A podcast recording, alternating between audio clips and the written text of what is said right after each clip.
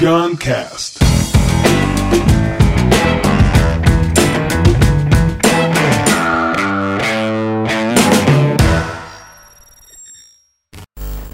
O futuro dos eventos.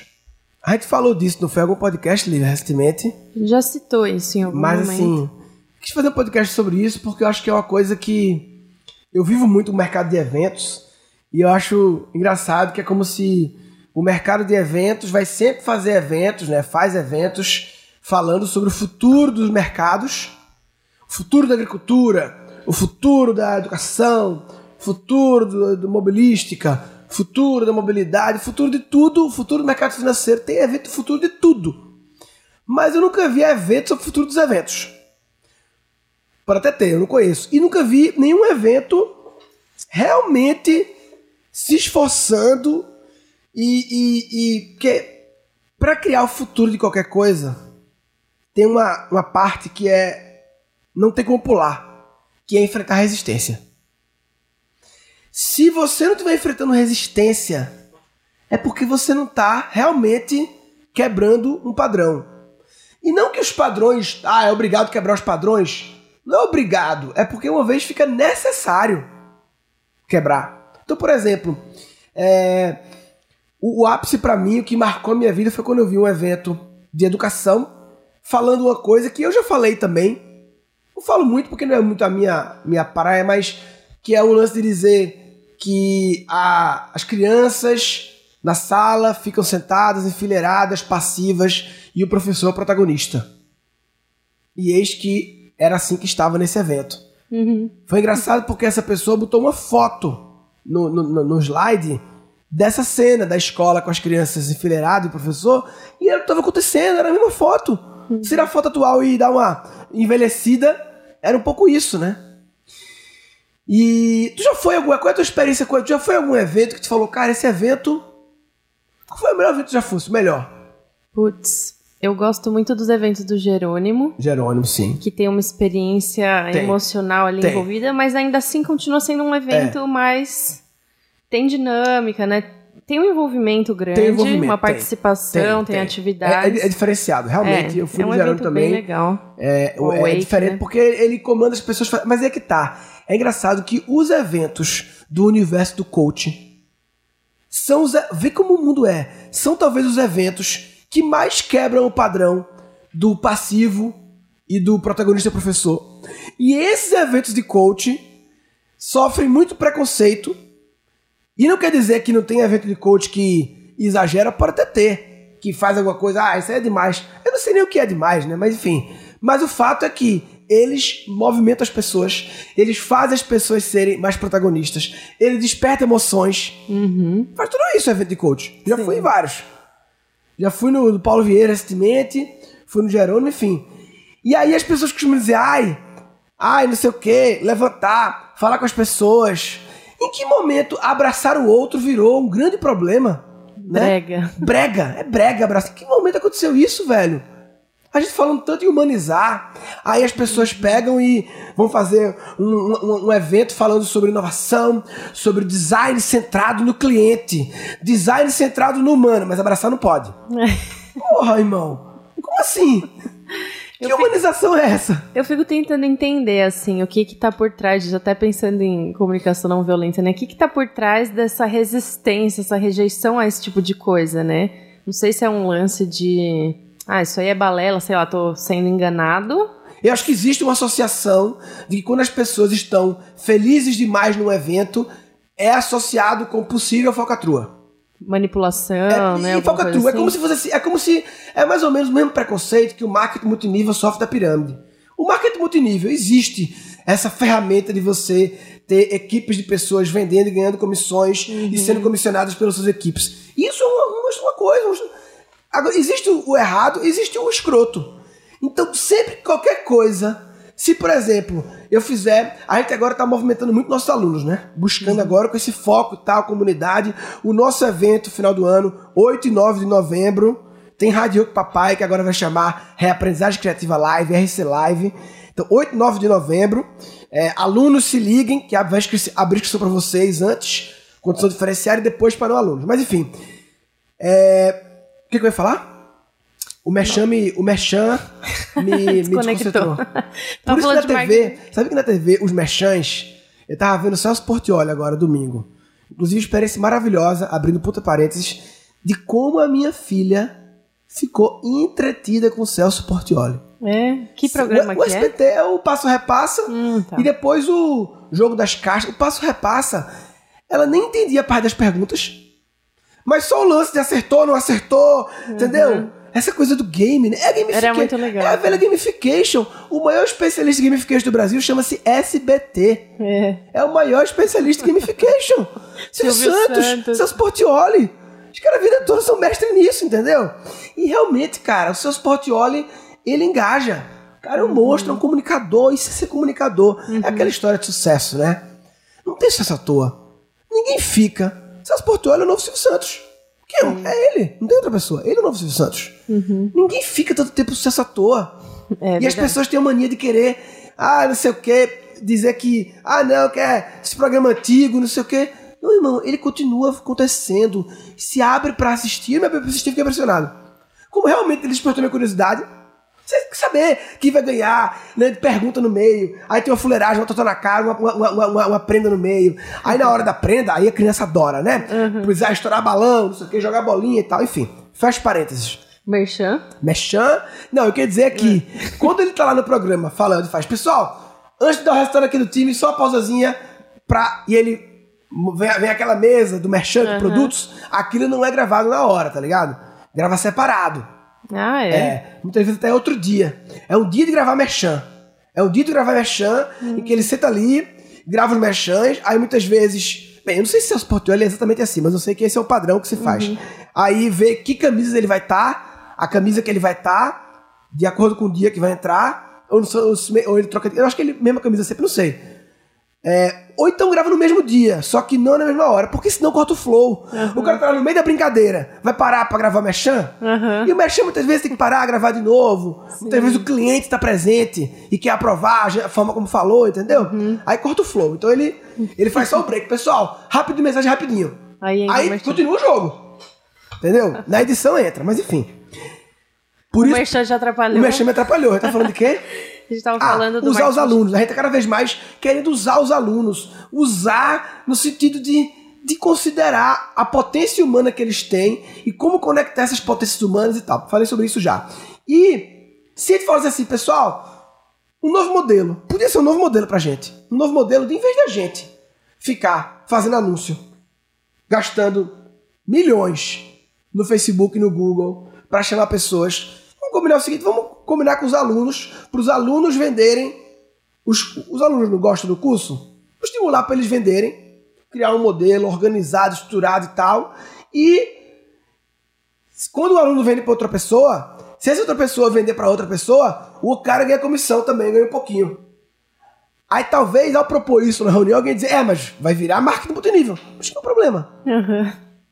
Entendeu? É, é- é isso que eu queria dizer a história do, Sim, do, sim. do- do evento de coaching, a memória de que essa coisa de lev- levantar e abraçar ou cantar é a mesma memória que quando você cria uma estrutura multinível, lembra-se de pirâmide. É, Lembra-se de coisa errada, negativa. uma associação negativa. É. Né? Eu acho que rola muito mesmo, assim. Ah, você tá metido com essa. Tem até o vídeo que saiu do Porta dos Sim, Fundos, sim. coach, não sei o É, quê. Ah, não vai com essa. e, Tá metido com isso?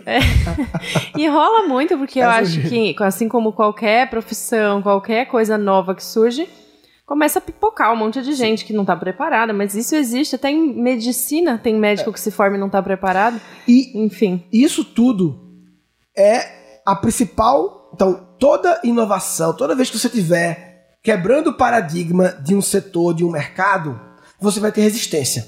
Sempre. Agora, essa resistência pode vir interna do seu próprio time, pode vir dos parceiros, pode vir dos fornecedores, pode vir do governo, Do cliente. pode e do cli- quando vem do cliente é a pior. Quando vem do cliente é foda. Porque se o cliente está oferecendo resistência para tu inovar no teu produto, ou a tua inovação não, não tem valor para ele, ou você não está conseguindo vender esse valor a ponto de mudar o hábito daquela pessoa. Então, um exemplo clássico. Pais e escolas. O meu novo TED Talk vai sair. Pais matam as escolas, interrogação. Será que pais matam as escolas? Vai sair, eu já gravei, vai sair daqui a pouco. É, a minha teoria é toda dizendo assim, que as escolas estão sabendo que precisam inovar. Por quê? A escola, mais tradicional que seja, ela vai num evento de educação, num evento de escolas, ela, ela recebe notícia, uma revistinha, é. ela tá no meio, entendeu? Uhum. Ela é da uhum. associação de escolas, entendeu? Então ela tá sendo, ela foi impactada já que é necessário ter mudanças. Mas a grande dificuldade das escolas é resistência interna bastante, mas dos pais, porque imagina a escola que está obcecada em criar seres humanos decoradores para passar no vestibular. Decoradores de formação, repetidores de coisas para só passar no vestibular, que é a única coisa que importa na existência humana é isso. A, e a escola não percebe que não. E a criatividade, e a empatia, e o trabalho em equipe, e a colaboração, e a compaixão, e o amor, e o emocional. Ela percebe tudo isso, mas o pai não percebe. Uhum. Aí, se ela começa a aliviar um pouco na overpressão, obsessão com o vestibular, o pai pode dizer, oh, por que foi que eu fiz isso aqui? E aí vira um problema uhum. com o seu cliente. Então, a mesma coisa nos eventos. Eu acho que um grande problema que dificulta a reinvenção dos eventos é que as pessoas estão na expectativa de ficarem sentadas ouvindo. Uhum. E ainda espero que ninguém peça para falar com ninguém. É. Espero que ninguém peça para falar com o coleguinha do lado. É isso mesmo. Então, irmão, por que tu fica em casa vendo vídeo? Cara, eu tive uma experiência, eu vi um amigo meu no evento da Singularity agora, um amigo meu de, da faculdade, hoje em dia executivo de uma empresa grande, executivo mesmo, diretor de uma empresa grande, da minha idade ele é. E falando com isso sobre ele, e ele falou para mim: "Não, cara, eu não vim aqui para conhecer pessoas, não. Eu vim pelo conteúdo. Eu quero conteúdo. Eu falei, mas bicho, não é conteúdo, na internet conteúdo, não, na internet conteúdo. Essas palestras aqui, inclusive desse evento, vão tudo pra internet, as palestras. Ah, mas aí eu não tenho disciplina para ficar vendo, não tenho tempo, então não sei o quê. Aí encontrei um cerne aí, né? Uhum. Então, assim, eu, todas as palestras estão na internet, vamos supor, do evento. Eu vou no evento só para ver palestras. Mas não me serve ver em casa, porque eu não tenho disciplina de ficar 6, 8 horas em casa assistindo. O problema é com você, então, irmão. Assim, o problema é, assume essa responsabilidade, né? Então, assim, é quase que uma infantilização um pouco. Sim, sim. Uma infantilização de que eu tenho que vir aqui, e aí ele não queria conversar com pessoas. Ele tava na rodinha com o pessoal da empresa dele, eu fiquei provocando sobre isso, ele falou que não, não vim aqui para isso, vem pelo conteúdo, conteúdo bom, conteúdo foda. E claro, existe uma energia de estar ao vivo, é inegável. Existe uma energia. E não é para não ter pessoas fazendo monólogos e palestras. É como a gente não se limitar a isso, não permitir é. que 90% da vivência seja sentada ouvindo. Existe um valor, lógico, né, no conteúdo. Afinal, a claro. gente precisa aprender novas coisas Sim. e tudo mais. Mas acho que rola muito dessa hipervalorização disso. É. É, e também uma associação que mais conteúdo vai me trazer mudanças, porque no final a pessoa quer conteúdo para algum ou outro objetivo, é. não é simplesmente pelo fato de aprender. Acumular, é. é. aprender para é. melhorar no trabalho, melhorar, melhorar alguma coisa. E aí a gente associa que se eu aprender mais, eu não estou pronto ainda porque eu preciso saber mais coisas. É. Preciso saber mais, preciso aprender, fazer mais um curso. Que é aquela coisa da obesidade mental, obesidade né? Mental. É, é, associar, é, é achar que aprender é botar para dentro. E como é. o nosso amigo Corrado Schillerhauer, uhum. que inclusive vai estar no nosso evento esse ano 8 e 9, essa questão de, de, de abrir parênteses rapidinho, mas essa questão de quem vamos chamar no nosso evento, né? Todo mundo a gente pensa isso e tal. E uma coisa que facilitou muito foi na reunião nossa que a Guiara uhum. falou: Murilo, quem te inspirou? Uhum. Quem te inspirou nos últimos 12 meses? Ou 24 meses? Ou toda a vida toda? Cara, se o negócio tá muito, tem muito, tem muito a ver com você, tem muito a sua identidade, a sua personalidade, tem uma relação forte com você, é meio que o seu evento. Essa é a maior verdade. Uhum. A maior verdade. E aí o Conrado foi um cara que me influenciou, a gente vai chamar, assim como o Roberto Tranjan, que falamos muito dele aqui, uhum. a Luciana Galvão, podcast maravilhoso, pessoas que me influenciaram esse ano que eu tô chamando uhum. no nosso evento lá, 8 9 de novembro. E o Conrado ele fala que a aprendizagem é a explicitação de um conhecimento por meio da performance melhorada. É, isso é maravilhoso é a explicitação de conhecimento, explicitar, botar para fora, materializado numa melhoria de performance. Uhum. Então, por exemplo, se eu pego e gravo podcast é, com a boca assim muito perto, babando, sei lá, se fica bom ou fica ruim. Eu acho que não, acho que tá errado, né? Pelo menos higienicamente é escroto aqui. E aí você me fala, não, Murilo, não é assim, vou te ensinar. Não é assim que grava. Você precisa dar uma distância. Se na próxima gravação eu ficar assim, eu não aprendi. Uhum. Eu não aprendi. Eu só acumulei informação. Sim. Aprender é quando eu explicitar, por meio da performance melhorada, uhum. aquilo. Sim. Então, e aí as pessoas caem muito no botar pra dentro, no botar pra dentro, no botar pra dentro. Mas aprender não é botar pra dentro, aprender é botar pra fora. Aprender não é comer, aprender é cagar. É botar pra fora. E se você come no caga, a prisão de ventre é uma bosta. Uhum. Né? E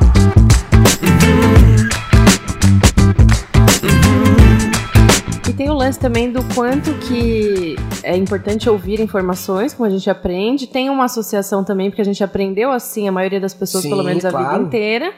Mas é muito diferente a experiência de quando você, quando você vive algo, né? Quando você passa por alguma é. dinâmica ou algum processo ativo, é. né? Que você participa ali do aprendizado aquilo fica muito mais marcado. Cara, as técnicas Totalmente. do curso de criatividade, as técnicas lá, de como fazer as reuniões criativas e tal, Brainwriter, advogado do anjo. A diferença de ouvir. Ai, que massa, adorei, muito legal, faz sentido, adorei essa aula, não sei o quê. Entre isso e um dia sentar, chamar três pessoas e vamos fazer, vamos viver, meu Deus, é, é incomparável. É totalmente diferente. É incomparável, né? Sim. É, Tá, e como é o futuro dos eventos então? A gente tá falando do que não é. Não é 90%. Imagina, você chega num evento lá, que é um dia inteiro, um evento de 9 às 18. São quase 10 horas de evento. É, tirando o tempo de alimentação. Tira uma hora, sobra 8. Né? Dessas 8 horas, quantas horas normalmente é passivo ouvindo? É 7. Uhum. E o resto, quando não é, é alimentação. Tempo pra ir no uhum. banheiro, é uns breakzinhos, é o começo antes de começar, é o finalzinho para regar um pouquinho. Então, primeira premissa é o evento tem que ter mais diálogo, mais trocas. Uhum. Mais trocas. E aí, cara, ah, como é que faz isso? Tem, tem literalmente mil possibilidades. Mil. Então, exemplos.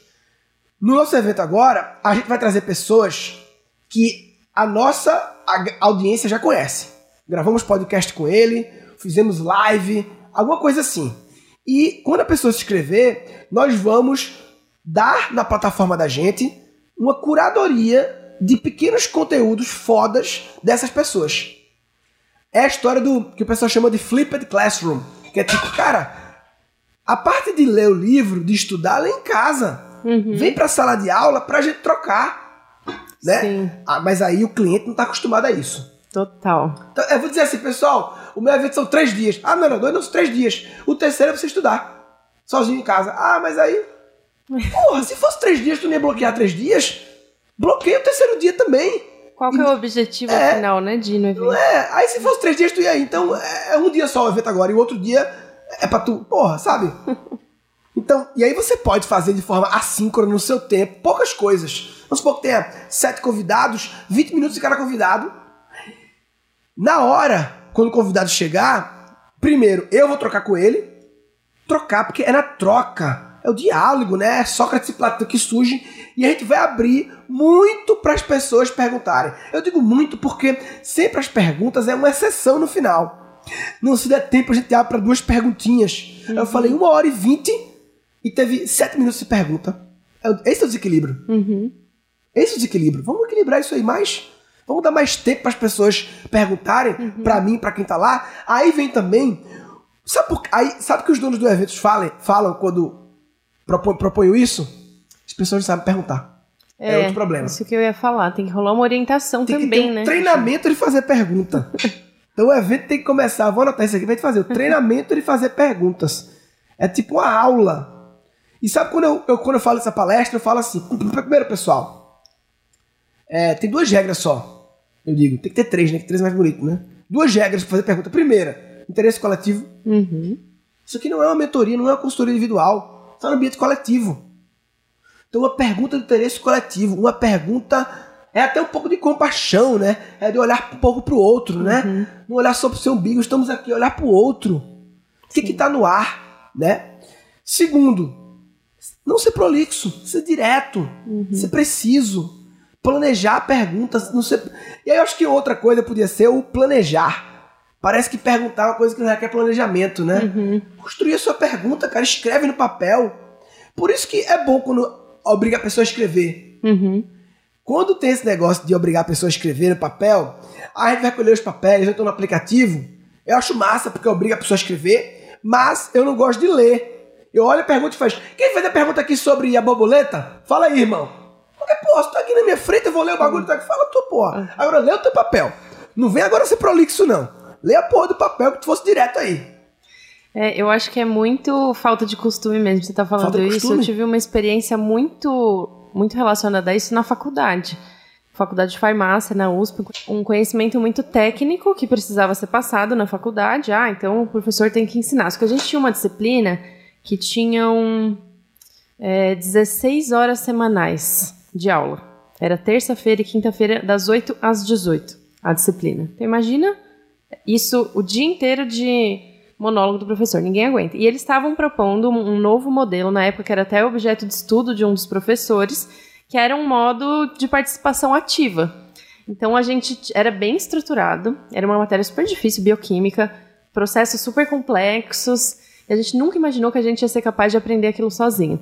E aí a gente tinha um estudo dirigido tinha algumas perguntas e o capítulo do livro que a gente tinha que ler antes, eles até davam, assim, duas horas da disciplina, você chega às oito, mas das oito às dez é leitura. Você ia lá, lia, tentava responder as perguntas sozinho para entender onde que estava uhum. e depois a gente se reunia para trocar entre os alunos. A professora não falava. Ela só interferia quando a gente estava com muita dificuldade de entender algum conceito. E aí gera uma coisa que a gente estava falando de preguiça, né? Preguiça. Ai, mas ah, queria só sentar e me explica é. logo, sabe? Que ela sabe. Tenho certeza que ela, se ela me explicasse, eu não teria aprendido o quanto eu aprendi, eu buscando, eu tentando responder as perguntas, trocando, refletindo com os meus amigos que estavam no mesmo nível que eu sobre aquelas dúvidas. E, e aí depois a gente percebia, assim, na, tinha uma prova, ainda assim, uma prova tradicional que a gente conseguia responder com muito mais facilidade, não foi sofrido depois ter que estudar aquele monte de conteúdo.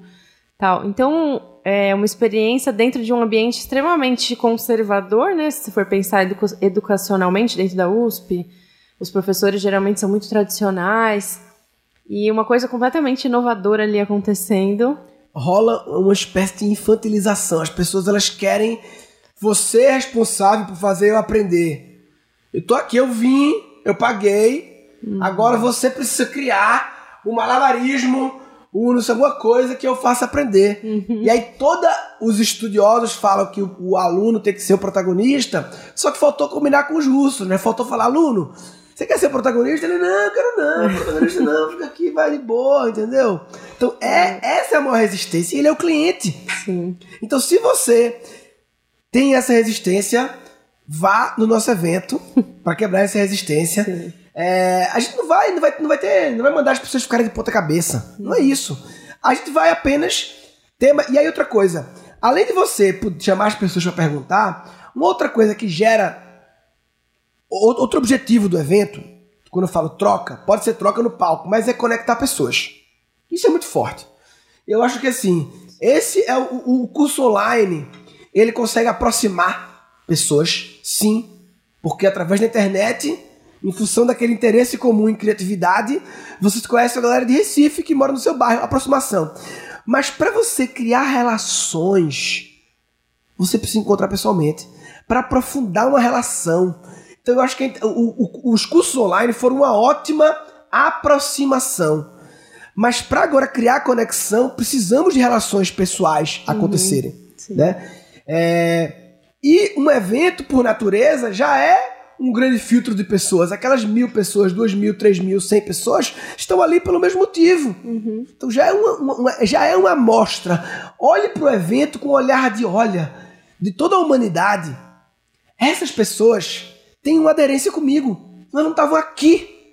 Tem outros eventos acontecendo agora, essa semana, esse mês. A gente tem uma relação, cara. Aqui nesse lugar. Olha as pessoas com olha, olha pro lado com um olhar de riqueza. Aqui estão talvez meus grandes parceiros, meus grandes sócios, meus grandes amigos. Agora, como é que faz na prática? Eu, como mestre de cerimônia, o pessoal manda muito assim, Murilo, avisa aí pro pessoal se conectar. Eu falo, mas aí como é que faz? Quantas pessoas têm a coragem de chegar numa roda assim do nada? É muito pequeno, entendeu? Por isso que acho que a função do evento é criar facilitadores de conexão de pessoas. Que é o que a gente vai fazer no nosso, usando tecnologia por trás.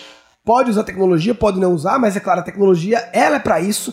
É lindo quando a tecnologia entra para processar dados e sugestionar coisas acontecerem. Então, o nosso aplicativo dos alunos que a gente vai lançar, quem se inscrever no, no curso, no, no, no evento nosso, vai também ganhar o aplicativo é, por um tempo é, pra, porque o aplicativo vai ajudar na experiência do curso, é, fazendo-te, criando coincidências, criando acasos.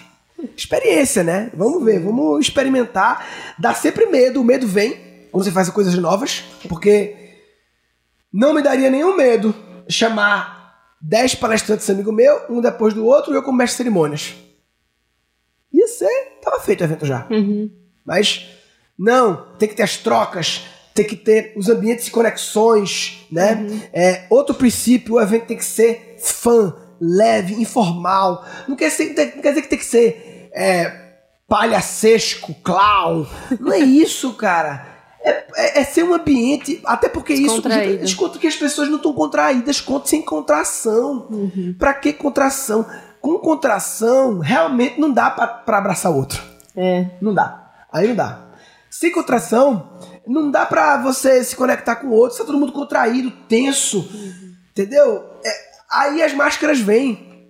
Aí as máscaras vêm. E é que é exatamente o que a gente quer falar lá também, né? Sobre tirar essas máscaras. Sim, é um dos nossos temas, né?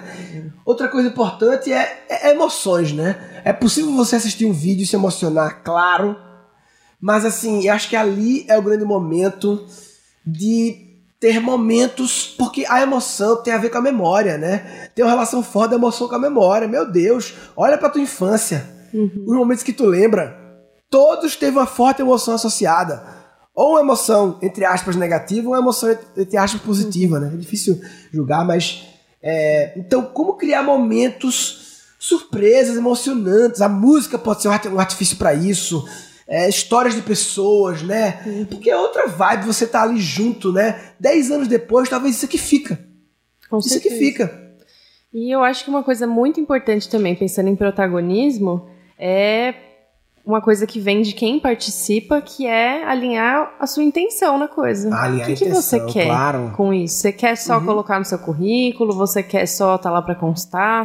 O que, que você realmente quer? Ah, quero aprender, mas aprender para quê? Qual que é o seu objetivo?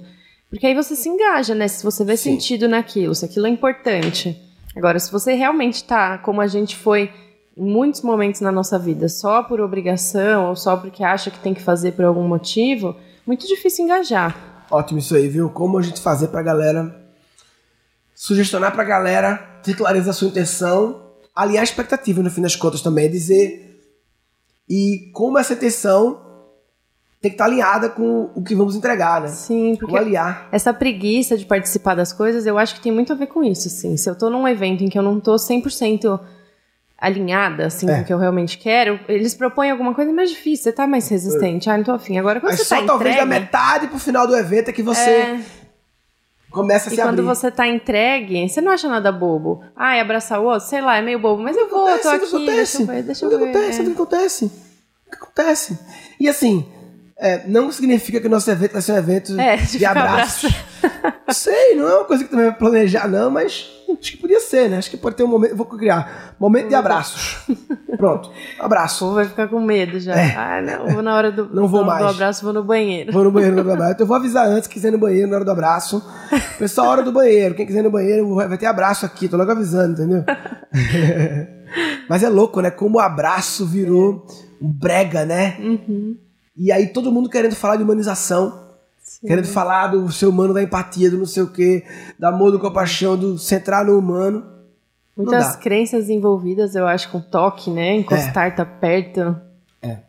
Putz, é tão profundo isso. E, cara, Fechando esse futuro dos eventos, a, a gente vai fazer o nosso evento dentro de outro evento chamado Welcome Tomorrow, que eu acho que pela primeira vez eu vi um cara realmente querendo criar o futuro dos eventos. O evento é bizarro, incrível. O Flávio e o time deles me surpreendem quase toda semana. Eu vou, cara, vai ter isso também.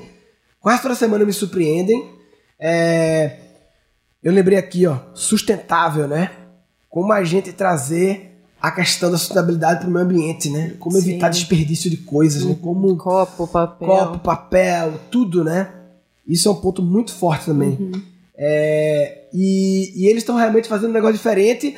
Uma das coisas diferentes, essa coisa tem uma plataforma que pode acoplar outros eventos dentro dele, que é o que vamos fazer. Então, futuro dos eventos.